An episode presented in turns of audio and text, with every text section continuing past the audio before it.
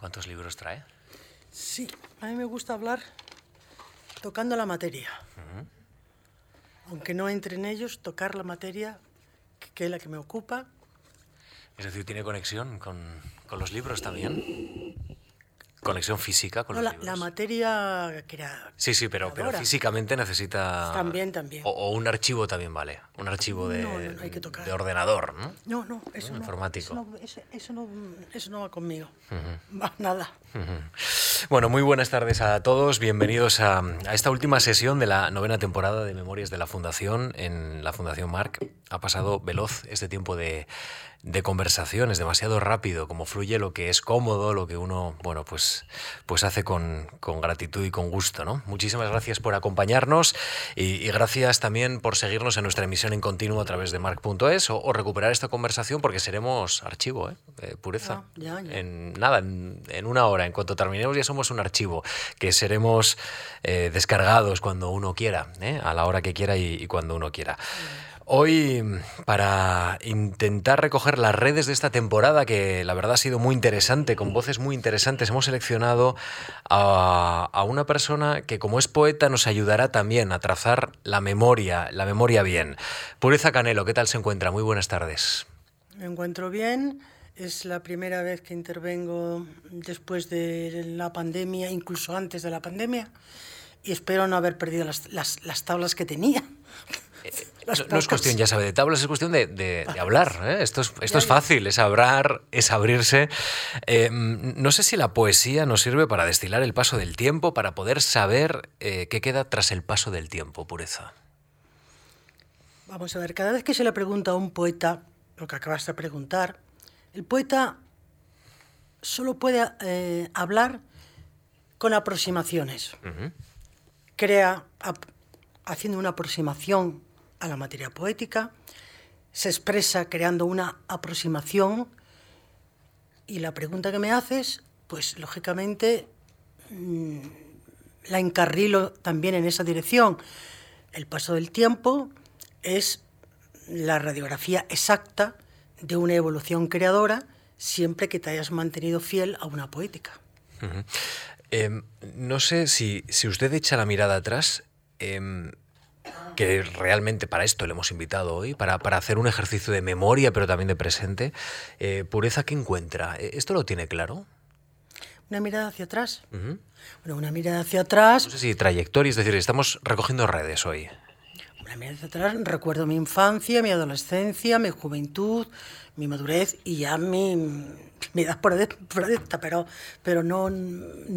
Las redes están en la, en la creación poética. Estamos aquí para eso, ¿no? O si quieres que te hable de mi vida, puedo hacerlo también. Vamos a hablar ¿eh? de, de vida, vamos a hablar de trayectoria. Por cierto, qué nombre tan, tan oportuno para indagar en la poesía. Pureza, Pues nunca me gustó. ¿no? No. ¿Y cómo surgió? Me parecía muy, mm, como muy eh, expresivo y muy radical, por otro Demasiado, lado. sí. Sí. De hecho, yo me llamo Pureza de María. Y yo digo, ¿por qué no me habrán llamado María más que Pureza? Pero bueno, me gusta más María. Pero ha María convivido, es que ha convivido mal con el nombre, no. ¿Cómo? Ha convivido mal con el nombre, no. No, Normal. normal. Pero no, no me ha gustado en excesivo, me gusta más María. Ah, ¿Hace memoria habitualmente? ¿Le, interesa recordar? Sí, últimamente en la soledad, ya de, de que salgo menos, viajo menos, eh, gestiono menos, suelo recordar. Suelo recordar y sitúo de una manera más sabia y más profunda todo lo que ha pasado a lo largo de una vida. Hombre, no te gusta envejecer, ¿no? Pero me gusta atar cabos, mm, ver las veces y sentir lo que te has equivocado, eh, las veces que has sido francotiradora, las veces que has perdido el tiempo. En mi caso he hecho lo, lo posible por no perderlo mucho, pero en fin. Y mm, es muy interesante pensar y saber qué ha ocurrido en tu vida, sí, sí. Eh, La pandemia, la reclusión, eh, la amenaza de una enfermedad, de un virus que estaba suelto y que eh, infundía mucho temor en esta sociedad, ¿cómo le ha impactado en, en su obra? Y no sé si en su obra poética también, no sé si, si le ha ayudado a reflexionar de una manera específica o, o indicarle un camino inexplorado. me ha ayudado fundamentalmente a recluirme. Hacía falta. He estado muchos años de mi vida viajando y con preocupaciones y con encomiendas complicadas y me paré en noviembre del 19 y ya vino la pandemia y me ha servido para mm, reconstruir mi archivo, reconstruir mi poesía inédita, bueno, ordenar y dedicarme ya solo a lo mío. Me ha venido, digamos, bien. Nos ha, nos ha complicado la vida, eh, intelectualmente, o sea, espiritualmente ha sido un palo para todos, pero yo lo he sabido aprovechar. Uh Pureza, usted tiene una necesidad de expresión, eh, se lo planteo porque su hermano además es pintor, es decir, creo que hay una, un pálpito ¿no? Eh, en el interior, por lo menos de esa configuración familiar. Ahora hablaremos bien de, cómo, de cómo ustedes también fueron abriéndose paso, ¿no? pero, eh, pero esa necesidad de expresión que es distinta, por ejemplo, en, en la pintura, es distinto en el cine, en el caso de la poesía, si no hubiera habido poesía, ¿ese brote hubiera salido por otro lado? ¿Usted tiene esa sensación? ¿O eso solo podía salir por la poesía? Sí, hubiera salido por lo plástico. Y dentro de lo plástico hubiera sido por el cine, porque realmente yo estaba más enamorada del cine que de la poesía. Y, también de la pintura. Pintura y cine. Y con el tiempo arquitectura. Voy por las calles de Madrid que parecen unas calles vulgares y digo, ¿qué casita hay ahí? Lo que ha pasado en esa esquina, lo que ha ocurrido en aquel balcón y es delicioso. Yo hubiera, hubiera caminado por el, por el, asunto de la plástica. ¿Y, cine cuál? ¿Qué, qué, qué tipo de Todo cine, Yo recuerdo en los años 70, 65, ah. los, los cineclub, las primeras películas, lo, que vimos de Zurlini, de Maremba, del otro, toda la gran, eh, todo el gran cine europeo, lo poco que llegaba, eh, cómo lo disfrutábamos. Qué bien, aquella revista Film Ideal, aquella revista Film Ideal maravillosa que nos encaminaba y nos abría la ventana a ver qué es lo que estaba ocurriendo en el cine europeo y estaba empezando a llegar a España. ¿Se atreve a, contarnos por qué cree usted que la poesía es importante para una sociedad tan digital, con tan poca memoria como esta? Es que, es que eso es que no es importante o no, o no, no es importante. Es que yo no creo que tenga que ser importante es una manera de expresión del ser, del ser humano, la creación, y bueno, pues si es que precisamente no creo que sea necesaria, no necesario, es necesaria la pintura, es necesario, pues a lo mejor es más necesario un, vaso de agua, pero yo no veo que haya que dar poesía como quien eh, vende naranjas o, o se dedica a decir la sociedad necesita poesía, pues también necesitará pintura, necesitará comer, dormir. Bueno, leer. vamos a ponerlo al revés. ¿Puede una sociedad existir sin poesía, en su opinión? No se puede cuantificar, me dice. Es una pregunta muy difícil. De hecho, mmm, grandes bolsas de la sociedad contemporánea puede vivir sin poesía. Vive del business, que puede ser poético también, ¿eh? ojo, pero no lo saben quién lo hace. eh, porque saber de creación es muy difícil pero las bolsas esas marketingianas, pues no les importa nada. Si dices que es Juan Ramón, pues, pues no saben quién es. Y decimos Federico, unos cuantos, y sabemos quién es Federico sin, sin ponerle el apellido. Pero me estás haciendo unas preguntas muy difíciles porque yo te contestaría con un poema, vamos. eh, pureza, eh, ¿cree usted que eh, habría que enseñar más poesía en los colegios? ¿Tendría esta sociedad otra relación con la poesía. Yo creo que los colegios lo que hacía que era que motivar más al niño y al alumno a que, a que abriera su espíritu, sus oídos, su alma a todo, a todo. No solo la poesía, pero lógicamente, dentro de lo que estoy diciendo, pues lectura, o sea, a la literatura, a las artes plásticas, a la música, a todo lo que concierne al individuo pero no solo poesía, no solo prosa, no solo teatro, todo. Un buen profesor es el que motiva, el que te ensancha los pulmones y al, a la vuelta de la esquina ves que respiras y corres. Y a lo mejor no has aprendido el teorema de Ruffini, pero te lo he explicado de una manera, o el profesor te motivaba de tal manera que te daba alas y saber por qué. aunque no aprobaras. Bueno, pues Esa es la auténtica motivación de- del profesor. va- vamos a ir- Hablo de, de- de los cursos primeros, Claro, lógicamente. va- vamos a, vamos a hablar precisamente de, de esto, del niño, del niño o de la niña que fue Pureza Canelo. Y vamos a hablar precisamente de cómo se ensanchó su mundo desde un pueblito de Cáceres. ¿E- ¿Esto es así? Es decir, usted tenía la sensación de que estaba eh, abriéndose a un mundo nuevo a pesar de ser un pueblito pequeño. No, nosotros mm, en, en un ambiente rural no sabemos lo que hacemos, vivimos allí porque nacemos allí, porque nos criamos allí, pero mm, el paso fue cuando yo salí al internado y eso ya cambió. Pero allí era una infancia rural a todo trapo y no éramos conscientes nada más que lo que veíamos, que era el río, el- la tierra, la casa, el, el atardecer, la escalera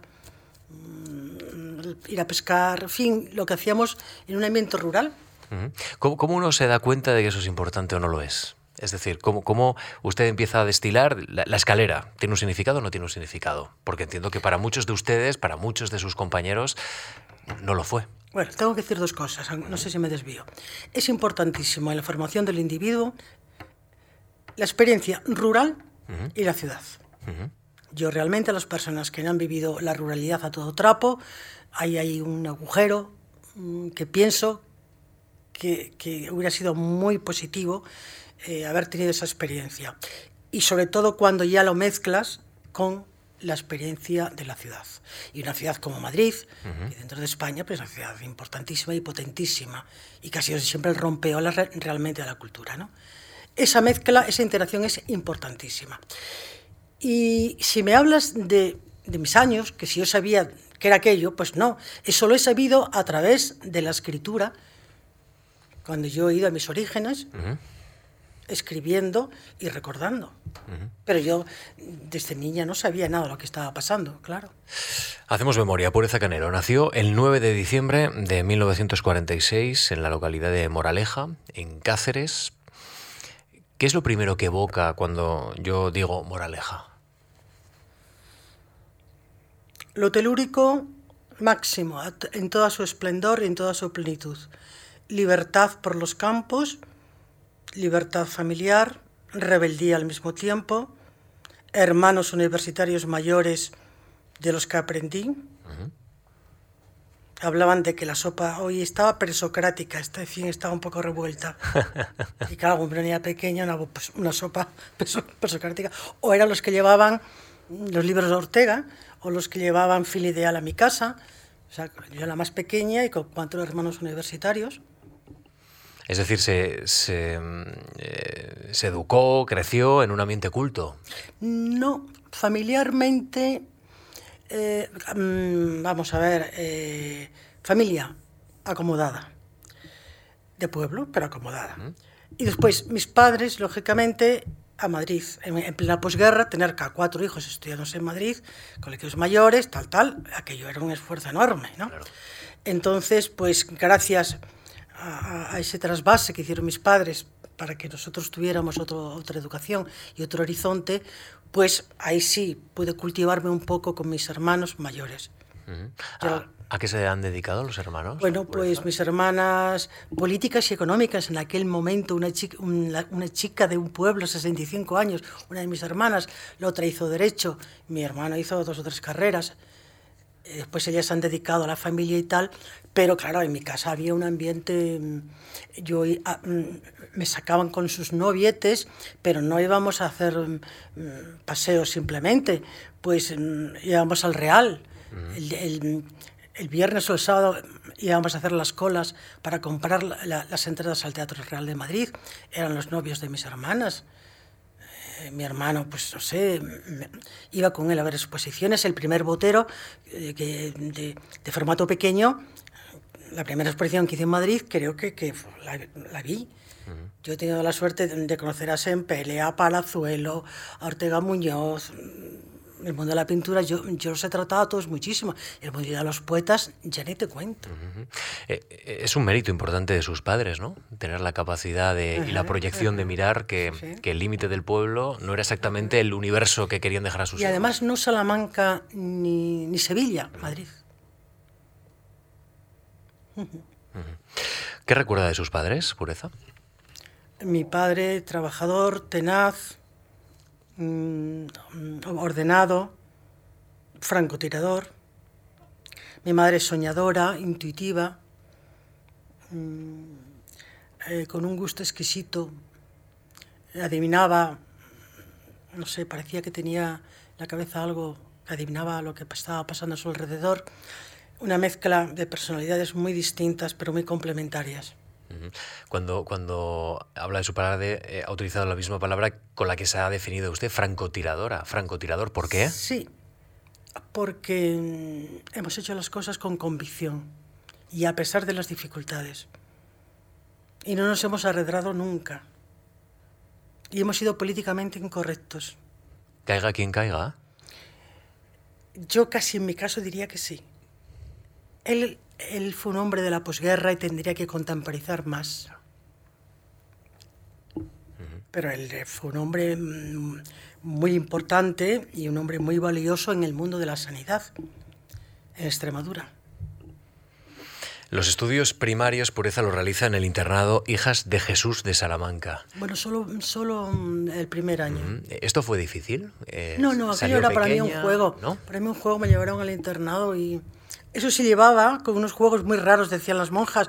Viene con piezas, tira con palos. Sí, yo no sabía jugar nada más que, que con las cosas del pueblo, claro. Pero fui aprendiendo ya a, a balonbolea, a todo, yo fui aprendiendo a todas las cosas más sofisticadas. ¿Ha, regresado a Salamanca, pureza? Sí. Es decir, ¿ha visto, el lugar ese de la niñez donde estuvo usted un par de años? sí, sí, estuve, estuve dos años. En la Jesuitinas de la calle Toro, al lado de, la Plaza Mayor. Eso sabe que sigue todavía en marcha. es un es una ciudad mágica. concertado, además. Sí, sí, he estado buceando un poco en, ese colegio y, uno puede visitar incluso hasta una galería de fotografías antiguas. No sé si eh, ha tenido la, la eh, eh, me decía que es una ciudad mágica. ¿Por qué, Pureza? Una ciudad preciosa, preciosa y en el Tormes y toda la historia y, toda la, y, toda la, todo, lo que se pone en la historia de la cultura de España. Y después la ciudad entrañable que yo conocí, pues, pues, pues era, era poca gente, todo reducido, eh, salías, eh, te escapabas del colegio y te ibas a comprar las pipas de una maquinita que había junto a la Plaza Mayor, no se enteraban ni las monjas ni siquiera que, te escapabas. Eh, muchas cosas que hacíamos correteando por la ciudad de Salamanca y llegabas a tiempo después del recreo y, y te colabas por los sitios. Es decir, era un poco francotiradora con las monjas también con las monjas era muy rebelde porque yo no entendía muchos juegos tampoco y las costumbres. Yo, yo es que me creía una libertad total y absoluta. Como era la pequeña, dejarla, dejarla, anda, que haga lo que quiera. Hablaba sola en casa, me metía en la habitación, decía cosas, mis hermanos se morían de risa cuando decían, pero ¿por qué actúa? ¿Qué está diciendo? No, no, no, no dice nada, pero dice todo y, me decía en Salamanca que, es una ciudad maravillosa, cargada de literatura. ¿Usted qué leía en aquel tiempo? Es decir, no sé si, si más allá del currículo oficial. Yo estuve, ¿eh? yo, estuve ahí a los nueve y diez años. Yo las lecturas vinieron, eran en los veranos, cuando mis hermanos llevaban al pueblo sus libros y cuando yo ya vine a Madrid y empecé a, a tener ese instinto por la pintura, por el cine, por la arquitectura y por la poesía. Eso ya fue cosecha mía particular cuando yo ya fui buscando ediciones y fui buscando cosas. De Salamanca pasa a estudiar bachiller en el internado Santa Joaquina de Bedruna, en Madrid. Sí, la calle Fortuny. ¿Ha vuelto? ¿Ha regresado? En ese paseo que hace por Madrid, me decía. En la calle Fortuna era un, colegio muy, muy bueno. Eh, no he vuelto, sé que eso fue derruido y ya es un, es un edificio moderno. Eh, ¿Qué recuerda de esta etapa? Bueno, después fui a otro colegio, fui al Santo Ángel de la Guarda de la, de la Guarda de la calle Tutor. No sé por qué. No sé por qué me llevaron al otro sitio. No recuerdo. Ahí hay un cabo suelto. No, porque igual mis hermanos vivían por Argüelles y decían que vaya al otro lugar. No lo sé. No lo sé, no lo sé. ¿Qué recuerda de esta etapa en Madrid? del paso de Salamanca a Madrid. No recuerdo nada, porque era una niña eh, que estaba estudiando en, el internado y recuerdo las cosas de las monjas. Y pero, pero, podía salir también como salía por Salamanca. Sí. Es decir, se podía escapar. salía de colegiala con mis hermanos, con sus novietes y sus Ah. novietas a sitios de cultura, cultura y cultura. Al Real me decía hace un Al Real y a las exposiciones y al cineclub y hasta alguna bolera. ¿Bolera? Ping-pong, eh, jugando al, al- al ping-pong. ¿Qué- qué Hacíamos una de- vida De distinta. los años 60, ¿no? Aproximadamente. Claro, años 60, 60 y pico, y después yo ya seguí. Mm. Eh, eh, ¿Era una ciudad que se vivía con libertad? Madrid sí. Eh, Yo recuerdo el sereno perfectamente cuando llegabas a casa, el sereno, no había, este, o sea, no, no había peligros.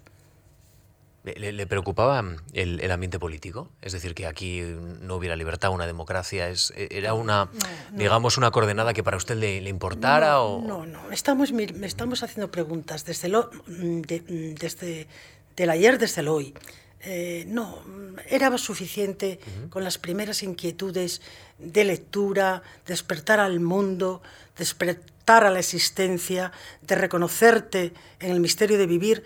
Y yo estaba más diluida en otras cosas. Todos mis amigos sabíamos muy bien lo que más nos interesaba, rompimos muchísimas eh, costumbres, nos íbamos a los garitos, empezamos a fumar, llegábamos a las 4 de la mañana, terminábamos con Paco Umbral y Gloria Fuertes en, en el mercado de Legazpi, eh, una vida social a todo trapo, gente muy rompedora, pero en ningún momento con banderías como ahora se mira, eh, es distinto. Yo viví un tardofranquismo riquísimo, con unos escritores buenísimos, en una libertad exquisita y trabajando porque, no, porque había censura, y desde la censura y desde buscar nuestra obra y nuestra proyección y nuestra identidad, era suficiente. ¿Cómo, cómo descubre Pureza eh, a- su vocación poética? Eh, usted ha dejado escrito que más o menos es a los 13 años. ¿Cómo ocurre? Eh, Perdóname, Íñigo, eso no ocurre así mm, como cuando te caes de la bicicleta, no. Eso es una capa tras otra de existencia que se va colocando maravillosamente. No solo se va estratificando, eh, yo aquí tenía algo que digo que no se me olvide decir esto. Para mí la poesía no es un ejercicio literario, sin más. Es un ejercicio de vida. De ahí la fresca invención permanente. Entonces me preguntas, ¿y cómo descubriste la poesía? Pues a lo mejor tropezando un día por la calle. Bueno, se, se lo que- pregunto porque básicamente ha escrito que a los 13 años descubre la vocación poética. Eh, Bueno, pues es que yo, pues... eh, eh, Intuyo que eso se produce por un cambio, se produce por una nueva realidad no, o, no, no. o por la, como me dice, la acumulación de las capas. Pero Sí. ¿cómo descubre usted que, que quiere escribir poesía? porque Pureza? yo estaba a gusto haciendo eso. Porque yo pasaba las tardes en ello. Porque yo las siestas las dedicaba a la escritura y a la lectura. Porque yo no hacía las cosas de mis amigas, ni del pueblo, ni de la ciudad, hacía otras cositas. Y siempre era en torno a la creación poética. Pero no supe el día que me pasó. Eso no es un péndulo que cae. La colección Poética y Poesía de la Fundación Juan Marc eh, le dedica en, en el 2008 un volumen de A Pureza Canelo, prologado por, por Antonio Gallego, y escribe el poeta sobre la poeta. Si hay un sonido que se enseñorea de los libros iniciales de Pureza Canelo, es el de las campanas que rigen la vida del pueblo donde vive, o los recuerdos ya en la ciudad de haberlas escuchado. Este es el significado de esta unión entre pueblo y Madrid que, que planteaba al inicio de esta conversación. No entiendo la pregunta, Íñigo. Sí, sí. eh, eh, si esa combinación del recuerdo del pueblo con la realidad que usted vivía en Madrid ha forjado esos primeros pasos de la poesía, la, tal y como planteaba el señor Gallego. No sé cuáles fueron mis primeros pasos de la poesía, aunque lo dije en su momento determinado, pero relacionar Madrid con el pueblo, pues mm, ya lo, ya lo dijimos antes, era el, el- choque de, de- de ambiente con otro ambiente, pero no sé hasta qué punto eso fue lo que me despertó mm, las campanas del pueblo a empezar a escribir, sinceramente creo que no. Bueno, en esta etapa nuestra invitada construye dos trayectorias, entiendo que, que una poética, ¿no? Eh, íntima, otra profesional al margen de la escritura. Eh, estudia tres años de información y turismo en el Centro Español de Nuevas Profesiones de la ciudad de Madrid.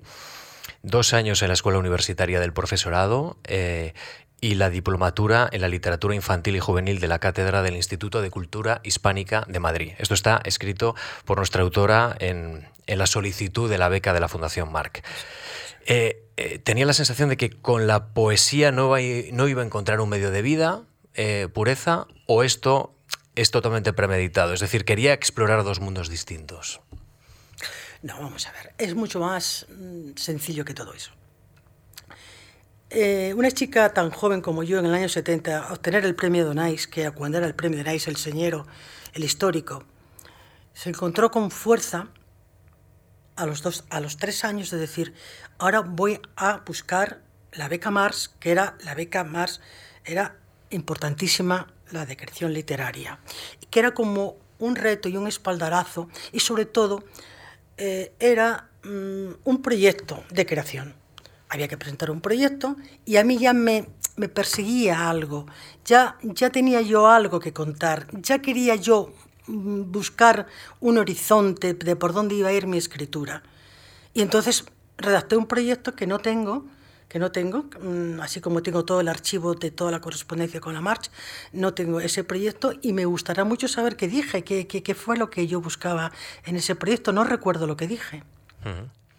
Ahora entraremos en, el proyecto, si, me permite. En 1970 publica su primer libro de poemas, Celda Verde. ese año llega un hito relevante, como me comentaba el premio Donais, y, por eso quiero referirme antes de entrar en la beca ah, por el premio Donais. Em, ¿Qué supuso para usted ese reconocimiento? Un reconocimiento que habitualmente, además, eh, había significado poetas masculinos. Eh, usted no sé si tiene la sensación de que derriba un techo de cristal o, se puede decir algo así, no lo sé. yo era una inconsciente que me presenté al premio Donais porque era el, emblemático, era el importantísimo en los años 70. Eh, escribí en el verano del 70 todo el libro me dio la, chifladura por escribir todo el verano. un libro muy mal mecanografiado, cuando el jurado eh, hace, fallo, hace público el fallo, dice que era el libro peor mecanografiado del concurso. Eh, mm, pues, mm, el libro es Lugar Común, ¿no? Lugar Común. Pues eh, jugué a esa ruleta. En ningún momento pensaba que yo iba a tener esa suerte, pero bueno, los jóvenes poetas jugábamos a la Donais a ver si nos tocaba esa lotería y sonó, y sonó la flauta. Porque en aquel momento Adonais era un premio para descubrir voces inéditas de la, para la poesía española. O sea, mm, y entonces pues igual vieron ahí que apuntaba un futuro de creación en ese libro mal mecanografiado y exuberante y enloquecido y derramado, una poesía derramada que hoy pues me cuesta mucho asimilar, pero bueno, eso fue lo que hice. En el ámbito personal, ¿esto le dio más seguridad, entiendo, o, fue totalmente superfluo? No, me dio, me dio un, una sensación, una no, inseguridad, porque a partir de ese momento digo, ¿y ahora qué voy a seguir haciendo? ¿Y ahora por dónde sigo? Y además eh, me dio miedo de seguir escribiendo, eh, era, un enorme, era un enorme compromiso, salía en los medios de comunicación, desde entonces estoy traumatizada eh, y he, procurado, procurado estar siempre mm, en, la retaguardia. Eh, lo pasé muy mal. Adonais me estigmatizó. No para bien. Eh, ¿Ese premio le hace rechazar? Me, me, me, catapultó, ¿no? Como una escritora joven, española, nueva pero eso me complicó mucho la vida. Sí, fue un reconocimiento amargo, ¿no? Sí. Mm. Eh, eh, le hace rechazar lo social literario. Sí. Esto lo ha dejado aquello, aquello fue terrible. Eso salía en los telediarios y que se, los jurados hablaban unos de otros y por qué quién es esta chica y, y tal, y el otro es que se presentó también, entonces jaleo. Eso, a mí eso me... Mm. Hoy, hoy para, comprender el panorama actual, mm, creativo, literario en nuestro país, lo social literario eh, es importante. ¿Cree usted que hay, muchos autores que quizás hasta lo anteponen a bueno, una expresión más íntima, más, más retirada? ¿Cree, ¿Cree usted que esto es un problema ahora mismo? Sí, pierden mucho tiempo en promocionarse y pierden mucho tiempo en querer ser figuras y pierden mucho tiempo en, en autocomplacerse para ayudarse y, y, perder tal vez el norte de la vocación, que eso es lo más importante. Cada, o sea, son, salen libros ya que se casi sabemos eh, que, son previsibles, incluso de buenos poetas. Sale, sale un libro, sale otro libro, es previsible, que es un buen poeta, sí, pero el buen poeta está sacando libros previsibles. Y yo creo que cada libro es un tirarse sin red dentro del oficio, lógicamente, que ahí está, pero hay que tirarse sin red. Eh, y creo mucho en la evolución orgánica. Sí, ¿por, qué cree que, hay, hay, tantos poetas, en este caso, que, que, que se fijan tanto en lo social literario? Es que no hay tantos poetas, Íñigo. Es que la poesía es un milagro. Y es que de los 450 poetas que pueden estar publicando en España, hay, hay 18. Pero ¿cómo, los, ¿cómo explico yo esto? ¿Esto lo puedo explicar? Dirán que soy una pedante. Bueno, pues no soy nada pedante. ¿Cuántos corren el maratón? Pero ¿cuántos llegan? ¿Cuántos llegan? Que, se dedican a escribir poesía, que es un trasvase, que todo vale, que, que todo es un, un, enriquecimiento. Sí, estupendo, pero hay que, tener, hay que ser selectivo, hay que saber mm, lo que está pasando. Entramos en la convocatoria de 1975. Eh, usted solicita una beca a la Fundación Juan Marc para escribir el poemario Habitable, que publicará finalmente en 1979. Em, usted escribe entonces, es consciente de su vocación y entrega ininterrumpidas a la poesía. Usted escribe a esta fundación porque quería alumbrar su cuarta obra, obra poética. Eh, ¿Usted entendía que esto era importante para dar un impulso a, su obra poética? Es decir, ¿por qué llama a la Fundación Juan Marc? ¿Por qué pide esa referencia y le, pide esa financiación para, para poder estar tranquila y trabajar en este, en este poemario? Porque yo tenía un proyecto ya de poética dentro de mí. Yo, yo tenía un proyecto de poética.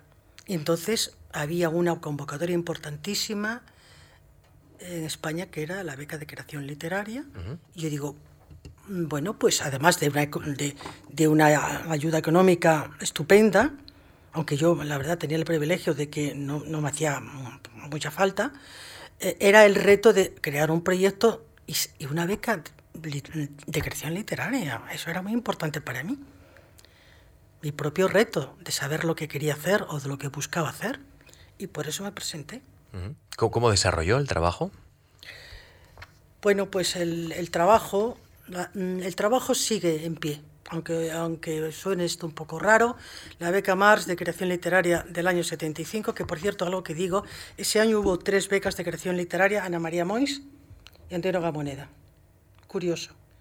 Las chicas así, así un poco más valientes, hacíamos cosas y mm, Antonio Gamoneda, que estaba, era el poeta oculto.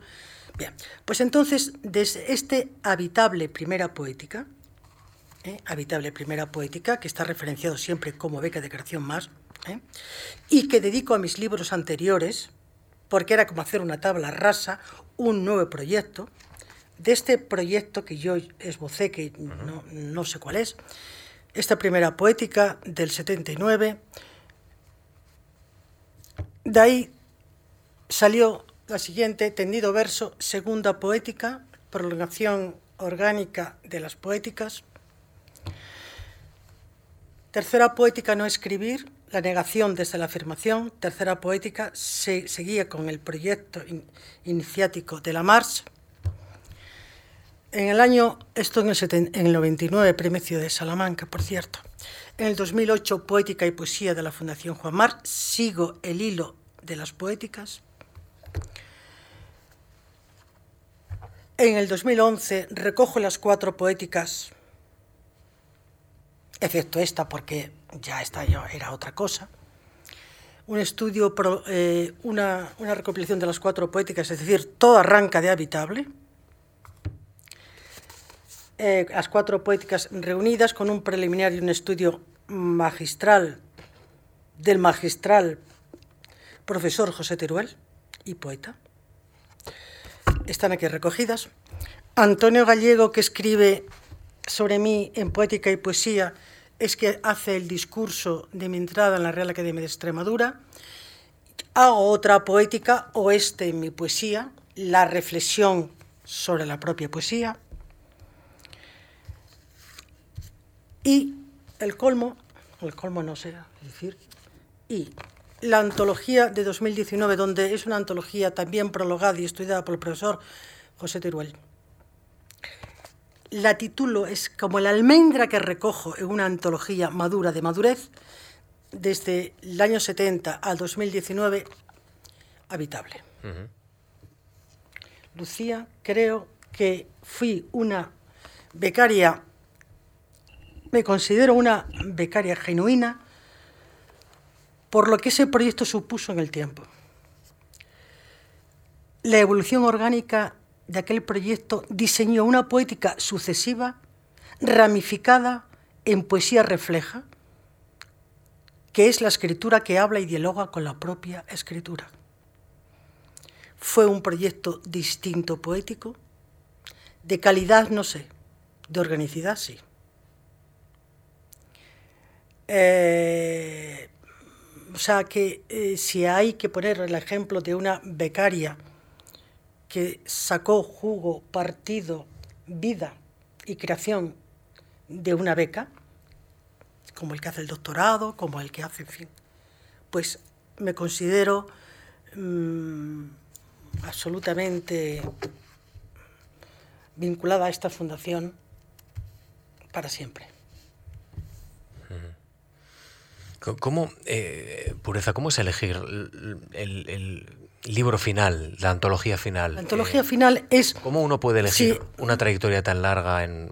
no sé cuántos poemas pueden caber en una antología. Eh, es, es, una tarea muy, muy, complicada, sobre todo que yo soy tan autoexigente, pero me ayudó el profesor Teruel. El profesor Teruel me ayudó y me sigue ayudando.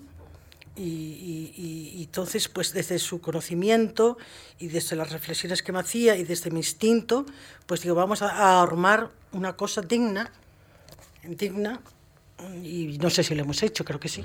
Me, decía, eh, nos estamos haciendo preguntas de, desde el presente hacia el pasado, pero los poemas tienen algo de esto también. Es decir, hay poemas que uno los mira desde el presente con, con un distinto alcance, con un distinto pozo. Eh, usted ha revisitado esta obra, eh, toda esta, estos volúmenes que han partido fundamentalmente de Habitable hasta llegar a esta antología. claro, lo hace desde el presente encuentra matices nuevos, encuentra dificultades nuevas, encuentra contradicciones o quizá cosas que, creían que eran eh, más conflictivas y sin embargo ya están aclaradas? Simplemente que me cuesta asimilar y aceptar algunos, algunos primeros poemas, algunos primeros textos. Yo he evolucionado muchísimo, eh, yo me he decantado por una poesía ya mm, de síntesis, filosófica, mm, máxima, pura, de despedida, de desposesión, cuando arranqué enloquecidamente con una poesía absolutamente derramada, inhabitable. Qué bonito, empiezo con habitable y termino con habitable. Eh, y, yo, que pasa que no me reconozco en algunos, en, algunos eh, textos, pero mm, la labor es seleccionar y de hecho estoy preparando mi, mi poesía reunida y tengo que tener cuidado con lo que selecciono porque no me, en ese sentido soy muy Juan Ramoniana soy muy Juan Ramoniana metamorfosear me gusta el poema desde la hora cómo lo veo ahora cómo lo siento ahora y hay cosas que no mías que no me gustan hacia atrás y tengo que hacer algún, algún acto de humildad para recuperar cosas para la poesía reunida. ¿por qué habitable?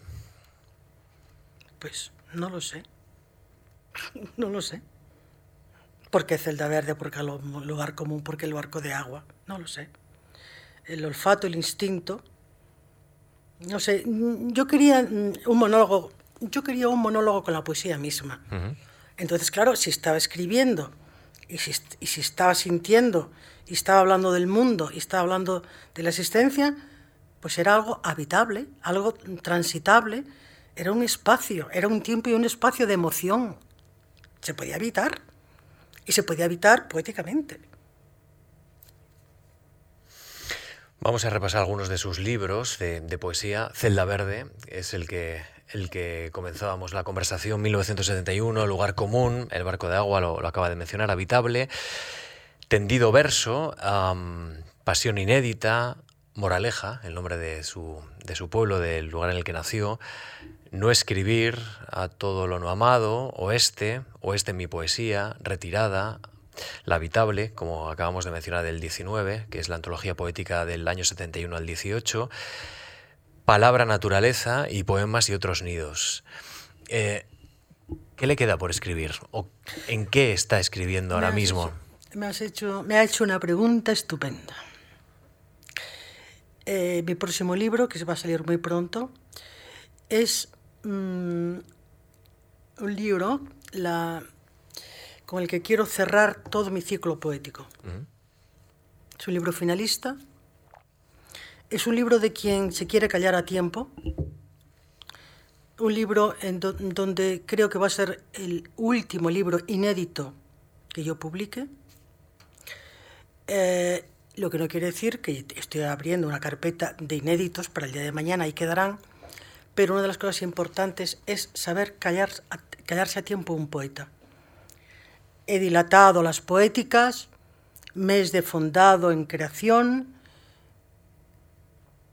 he escalado los, mm, los lugares más oscuros y más claros y más vocacionales y más insólitos y más complejos y más maravillosos y más dramáticos a través de la creación poética, hay que poner broche. Porque además, cada libro es un milagro. El último libro creo que es un libro en el que todavía puedo decir que es un milagrito.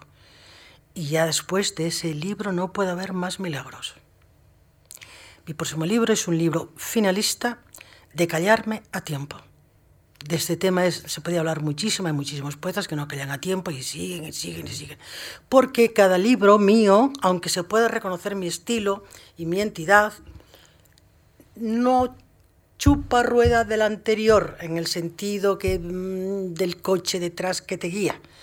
No, es un salto sin red, decir, este tema no tocado, a por ello. Este tema intuido, a por ello. Este tema desconocido, a por ello con las armas, códigos y registros de mi hacer y deshacer creación, pero siempre las temáticas cerradas, que desde el primer poema al último no haya ni una ventana, ni una fisura que no incida en el centro de gravedad del tema elegido, hasta desmantelarte, hasta dejar tu impronta, hasta dejar tu esencia y tu existencia en un vocablo en un encabalgamiento o en un espacio en blanco. Entonces ha llegado el momento de decir finito. ¿Y qué va a hacer después? ¿No, no le da vértigo? ¿No le da Nada, te estoy diciendo que, que, tengo ya una carpeta embarazada, casi, de poemas inéditos, que ahí quedarán, ya muy seleccionados, ahí quedarán. Tengo que preparar, tengo que preparar mi poesía completa, reunida, mi poética reunida, dos volúmenes, mi archivo y biblioteca. Tengo muchísimo trabajo, si es que no doy abasto. Archivo y biblioteca que está en Cáceres, ¿no? En la Diputación de Cáceres, ¿no? Cedida sí, el archivo histórico de Cáceres, sí. Bueno, eh, nuestra invitada, además de poeta, es gestora cultural o ha sido gestora cultural. No sé si esto es mejor hablarlo en presente o en pasado. Fui. Fui. Fui. Y la pandemia y los tiempos en que he estado sola me ha dado por he reflexionado mucho sobre eso. Vamos a ver, ha sido un esfuerzo titánico en mi vida que yo no, no sé cómo he, podido aguantar físicamente. Escribir y una bárbara gestión cultural. Una gestión ambiciosa, donde yo tuve que aprender cosas que no sabía, pues mm, como administradora única, cuentas de resultados, balances de situación, presupuestos, cuentas anuales. Yo aprendía de la ley, de fundaciones, de las cosas, tal. Y parte de la gente que me rodeaba y me ayudaba a hacer las cosas, a gestionar desde un centro de documentación de la poesía del siglo XX que inventé y creo y yo desde mi vocación y desde mi instinto poético, yo veía que los demás no aprendían mucho de mí. Yo tenía que aprender cosas extraliterarias, el pragmatismo de la tramitación, responsable único. La relación con la administración, ¿no? Con todo. Y yo tenía una serie de personas vinculadas a la fundación donde no sabían lo que yo hacía. Mm. vamos a precisar, perdone, eh, para, para, que todos comprendan. Eh, lanzó el primer centenario del poeta Gerardo Diego em, en 1996. Desde el 1999 fue directora gerente de la Fundación Gerardo Diego, que, que refundó ese mismo año con Elena de Diego hasta su cese voluntario en 2019.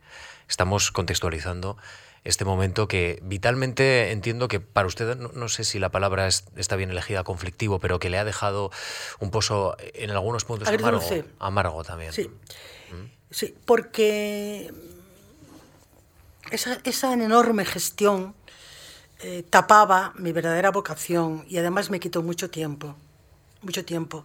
Hice cosas estupendas, hicimos cosas estupendas, pero al final, mm, ¿por qué abandoné la fundación, porque me di cuenta, intuí, bueno, no, vi, vi que la criatura había crecido tanto, que en el momento en que yo ya desapareciera, porque yo era el alma, hacía todo, eh, luchaba muchísimo con gente colaboradora estupenda que supe elegir, como no, pero digo, el día que yo vaya, esto se va a jebarizar, se va a checar, porque mi creación poética estaba en la creación, estaba en, la, gestión. Mi pasión, mi vehemencia, mi esfuerzo, mi imaginación. Tenía filosóficamente todo lo que yo conocía de la materia poética, lo tenía a la gestión cultural, a la gestión de la creación y la difusión de la poesía española del siglo XX. Digo, bueno, pues el día que tú te vayas, la gente que tienes alrededor allí, responsable, no sabe lo que estás haciendo vete cuanto antes, por lo menos te cuidas físicamente. Porque la criatura fue tan bonita, era tan maravillosa, que vino una cosa que es muy normal, que no me parece ni viene mal, vino la codicia por la criatura y ya me empezaron a complicar la vida. Era una, una, criatura codiciada y entonces vinieron ya cosas extrañas, cosas que a mí me despistaban muchísimo y que yo ya dije, yo aquí no pinto nada. Cuando tú haces una obra de creación de la magnitud de esa fundación, y, piensas que finalmente se cae el, palito que, está ahí soportándola sobre los hombros y que eso de alguna manera no va a tener continuidad porque yo hacía y deshacía y iba a venir alguien detrás, a lo mejor que venía de, otro mundo, de la historia, de la geografía, de, los business, de yo qué sé, de la política, de tal. Digo, ¿yo qué pinto aquí? Y, pureza, ¿esto es un elemento, un, mal o un problema que, surgió solo en esta fundación o es, cree usted, extrapolable a la gestión cultural en nuestro país? Bueno, mm, la gestión es durísima, dificilísima, complejísima, costosísima. Y después cuando eres una persona con imaginación, mm, inventora, mm, francotiradora y ligera de equipaje, y hay mucha gente que, que, hay a tu alrededor, a este le tienes que decir que sí, que no, que ese proyecto no tiene cabida, tal y cual. Es muy duro, es muy duro. Yo la experiencia finalmente mm, es una experiencia agridulce y, hice cosas interesantes, ¿eh? hice, hice cosas interesantes, pero perdóname, la pregunta cuál es exactamente. Sí, bueno, ya, la ha contestado. Es si, si considera que este es un problema, en ah, el fondo, extrapolable a, la gestión cultural en España. perdón, el problema está son los patrones públicos, mm. cuando tienen que, que, conjugarse con los privados. Eso es un follón. O público o privado. El órgano colegiado de una fundación o es público o es privado. La, entidad de una fundación. Cuando hay que jugar con los poderes públicos que subvencionan, con los privados, con los herederos, con los... Eso es un follonazo total. Capítulo de reconocimientos. Ya sé que no le gusta lo social literario, eh, usted no, se ha prodigado desde luego en esto, pero es importante también porque, porque su obra poética ha recibido, por ejemplo, y ya lo hemos comentado, el premio Donais de poesía, el premio de poesía Juan Ramón Jiménez del Instituto Nacional del Libro Español, el premio de poesía Ciudad de Salamanca, el premio de poesía Francisco de Quevedo de la Villa de Madrid 2009, el, el decimoquinto premio de poesía Ciudad de Torrevieja. Eh, no he mencionado eh, en esta conversación larga que hemos mantenido a lo largo de, estos últimos minutos em, eh, la importancia del lector. ¿Usted ha tenido algún tipo de encuentro con los lectores de su obra? ahora sí que lo voy a estropear todo. Yo cuando escribo no pienso en mis lectores. Y justamente el libro, mm, una poética que estoy haciendo mm, últimamente, inédita, que eso quedará inédito, hablo del lector precisamente hasta qué punto em, la escritura mía es salvaje en ese sentido y si yo creo que eso está mm, matéricamente bien hecho, creadoramente consistente, digo, podrá haber algún lector que llegue a ello, pero no soy mm, de las que estoy obsesionada con, con quien lee ni deja de leer, aunque el lector es el complemento perfecto y se cierra precisamente la creación con él, la, termina, la matiza, pero no pienso en el lector. Tengo una curiosidad. Em, eh, buceando en su trayectoria, leo que le han dedicado calles con su nombre en municipios extremeños de Cáceres, Moraleja, Malpartida de Plasencia, Montermoso. A mí todo eso me parece un verdadero disparate. E, eso le quería preguntar. Por, por, eso lo he dejado para lo último. A mí eso sinceramente... Pero bueno, si mis paisanos así lo quieren, pues yo, yo los acepto y yo es que la verdad también me desvivo por Extremadura.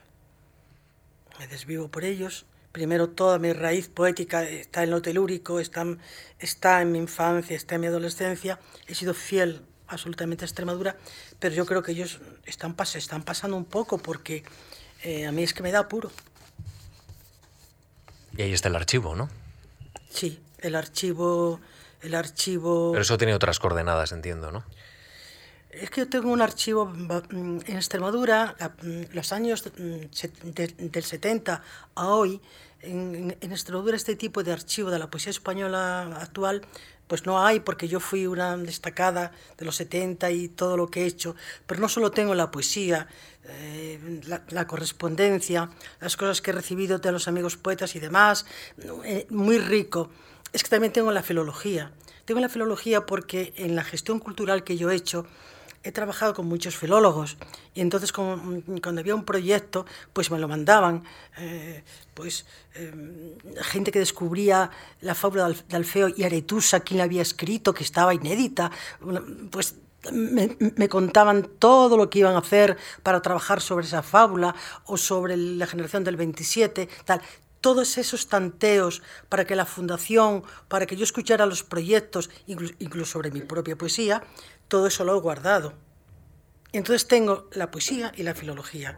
Desde el 70 para acá tengo muchísimo y el archivo fotográfico es importante.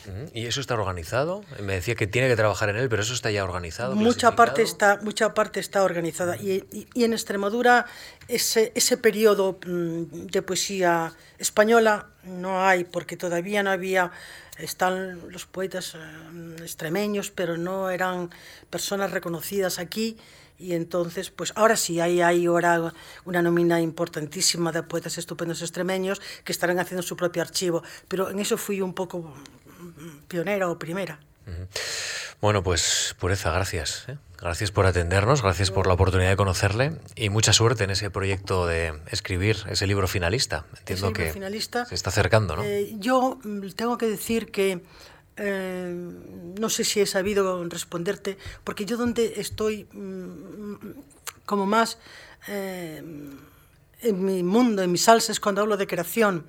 Entonces, si no he sabido responderte o si no he sabido...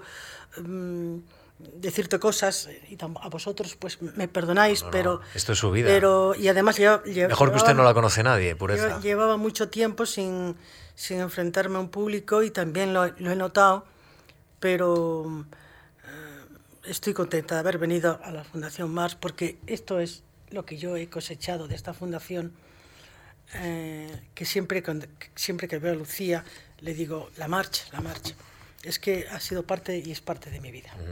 Bueno, pues así terminamos esta novena temporada de Memorias de la Fundación. Gracias, Pureza. Gracias. Gracias de verdad. Gracias a ustedes.